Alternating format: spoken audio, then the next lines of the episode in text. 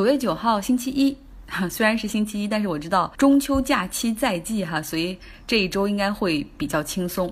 那往往我们都要批评特朗普，但今天他终于做了一个正确的决定，他终于决定暂停美国和塔利班之间的和平谈判，因为塔利班完全没有展现出和平、放弃武装袭击的意愿。当然了，在此之前，特朗普也是秘密邀请。塔利班领导人和阿富汗总统来到美国总统的大卫营地进行会谈，这多少有些出乎人的意料，尤其是让很多美国的退伍军人感到气愤。你怎么可以请塔利班来到美国本土呢？因为从2001年，因为从2001年美国发起阿富汗战争到现在，已经有两千三百多名美军死于塔利班的攻击和恐袭。况且911事件纪念日在即，所以呢，特朗普也是宣布取消这次会面。主要的导火索实际上是因为塔利班在和平谈判的过程中，一边用着谈判桌上的萝卜，你们要是美国同意撤军的话，我们也会停止武装袭击。但实际上一边他们却用武力袭击的大棒在敲打着美国。像上周四，塔利班就利用汽车炸弹在阿富汗的首都喀布尔袭击，造成了十二人死亡，其中包括一名美军士兵、一名服务于北约的罗马尼亚士兵。这个袭击的地点距离美国大使。馆也非常近，而且在上一周我们也说了，塔利班跑到阿富汗北部的一个美军和阿富汗的联合营地发起袭击，并且喊话说限你们十二小时之内离开这里。美国和塔利班谈判最终希望能够达成的是美军离开，但塔利班需要停火，停止对于平民的袭击，因为塔利班在过去这些年里已经造成了三点五万的阿富汗平民死亡。可现在看来，塔利班完全没有诚意啊。为什么塔利班完全不把美国人当盘菜呢？主要是因为他们看准了特朗普的撤军计划。目前，美国在阿富汗只有一万四千五百人的军队，而且今年他们计划在一百三十天内撤走五千多人。那一旦和塔利班达成停火协议之后，美国会陆续撤走八千六百名士兵。所以说，最后剩不了多少在这儿。这是他们的一个日程表，这些都要在特朗普的第一个任期，也就是二零二零年的十一月份。总统大选之前搞定，也就是说，他跟选民们又兑现了一个他的竞选承诺。那美国人明确的时间表就这样摆在桌上，那塔利班就知道你在这儿不想跟我耗下去，所以他有更多的谈判筹码。那么，当特朗普宣布暂停和谈之后，塔利班的态度依旧非常强硬。塔利班回复说：“好，你们美国人一定会后悔的，只要你们一天不离开阿富汗，你们就会死更多的人。”为什么美国的阿富汗战争起初看起来一蹴而就，塔利班政府很快倒台，四散而逃？可后来美国就完全不占优势了呢？如果没听过前情介绍的，大家可以去听第十一天的那个节目《阿富汗和塔利班的历史的介绍》。那么特朗普上任之后，坚决要让美国退出阿富汗的泥潭，要加速撤军。他在采访中曾经明确说过，阿富汗的问题还是留给阿富汗人自己解决吧。美国人不可能每年花上上百亿美元的军费帮你们维持社会秩序。在和谈中，美国希望塔利班可以和基地组织等其他的极端宗教组织划清界限，不许支持和包庇他们。那么整个和谈到现在进行了九轮，可为什么这么难呢？你想啊，曾经他们是战场上的敌人，其实现在在战场上他们还是敌人。那要坐下来谈，很多塔利班去谈判的这个领导层还曾经被美国关在监狱里数年，他们之间是完全没有信任的。比如说，美国人要塔利班说以后未来他们也要持一个反恐的态度，那塔利班就问美国如何界定恐怖主义呢？你们过去在你们眼里，我们还是恐怖分子呢？到底什么是恐怖分子？总之，整个谈判的过程中，很多事情都需要重新的去定义。然后，美国人是一味的退让。塔利班到底要什么呢？他们是希望美国人彻底走，他们要恢复在二零零一年阿富汗战争开始之前，塔利班在阿富汗的地盘儿。说实话，特朗普之前在撤军和阿富汗的态度的问题上，与美国共和党整个党派的倾向都完全不一样。因为我们都知道，阿富汗战争就是就是小布什政府发起的，而且共和党一向是军事上的鹰派。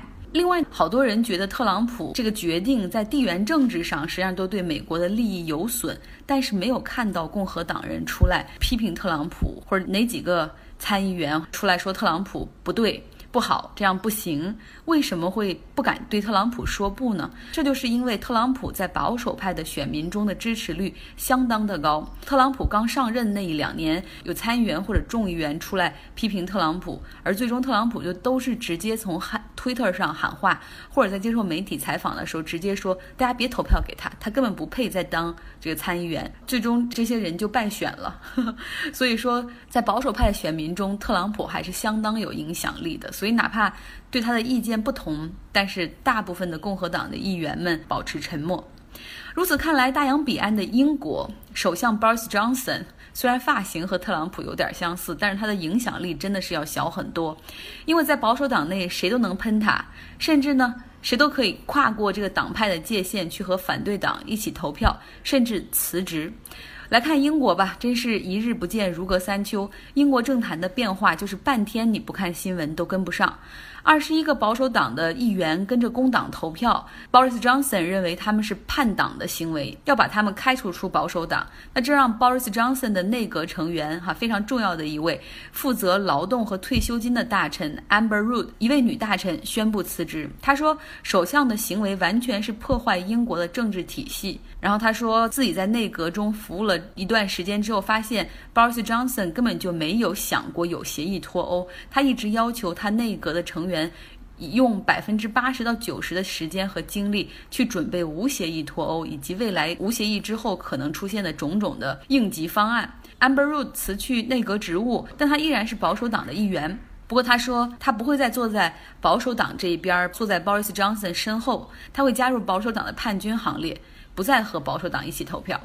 那么另外呢，Boris Johnson 和他的支持者哈，有人还是支持 Boris Johnson，他们认为议会的议长。谁是议长？就是那个在议会里看着他们吵架的时候，有一个人负责主持秩序，不停地喊 order order，就是那位 Bercow。呃，他们认为 Bercow 有失公正，因为他允许工党和保守党的叛军们直接发起了阻止 Boris Johnson 的投票。然后他们是这样说的：说下次大选换议长的时候，我们不会支持 Bercow，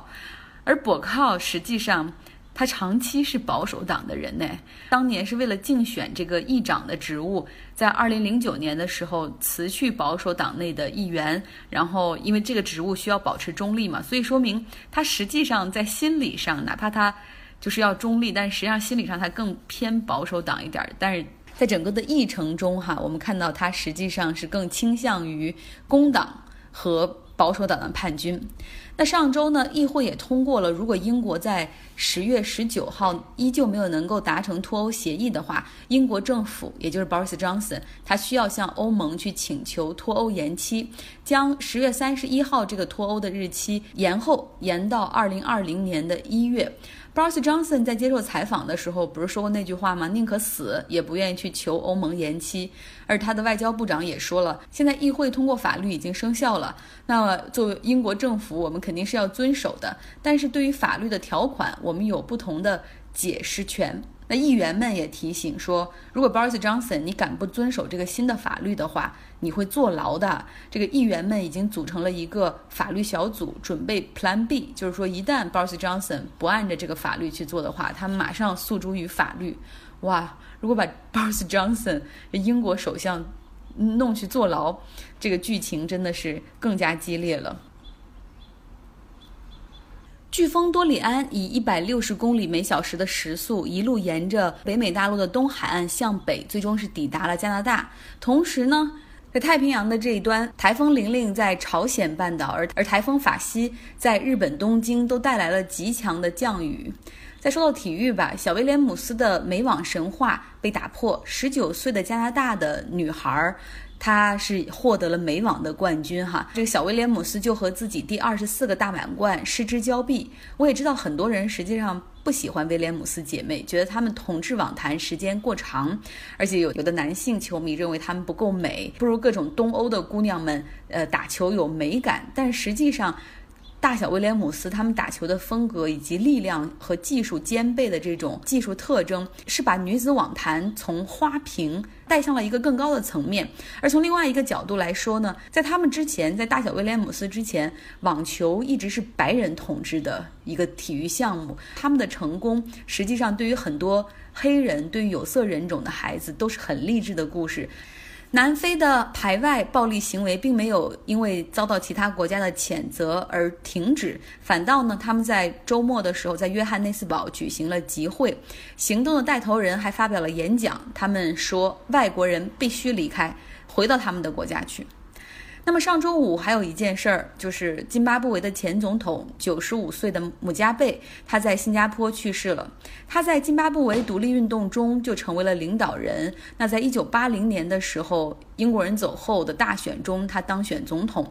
从一九八零年一直执政到二零一七年，统治了津巴布韦整整三十七年。尽管呢，他是被 military coup。赶下台的，并且最终离开津巴布韦的，现在他已经去世了，所以到了盖棺定论的时候，他依旧被津巴布韦人称为民族英雄，因为他结束了津巴布韦的白人统治，并且普及教育和全民医疗。但是呢，他也有一些。不好的地方，比如说两千年，他为了提升自己的支持率，开始实行了非常激进的赶走白人农场主、抢夺他们土地和其他资产行动，这也导致津巴布韦被国际社会的经济制裁，间接导致津巴布韦的经济崩盘。姆加贝曾经有一句名言，就是“只有上帝能让我不当总统”。那在二零一七年，真正导致他不当总统的是，他身体情况已经开始出现下降，他就考虑让自己的妻子。Grace，当然，这个 Grace 也是非常有野心的女性哈，一直希望能够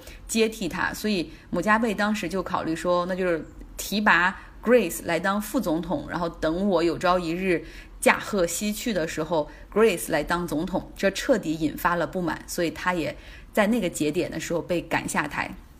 周末呢是美剧《Friends》老友记播出的二十五周年纪念日，众多专栏作家都在周末的报纸上撰写说，为什么这么多年过去了，《Friends》依旧是美国最佳喜剧电视剧呢？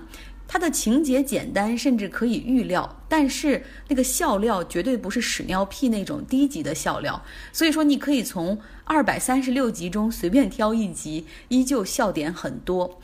这六个人性格各异，他们会聊约会，然后聊自己的情感，聊对象，互相挤兑、保守秘密、吵架，但是总能够又回到一起。正如那个主题歌所唱的：“I'll be there for you。”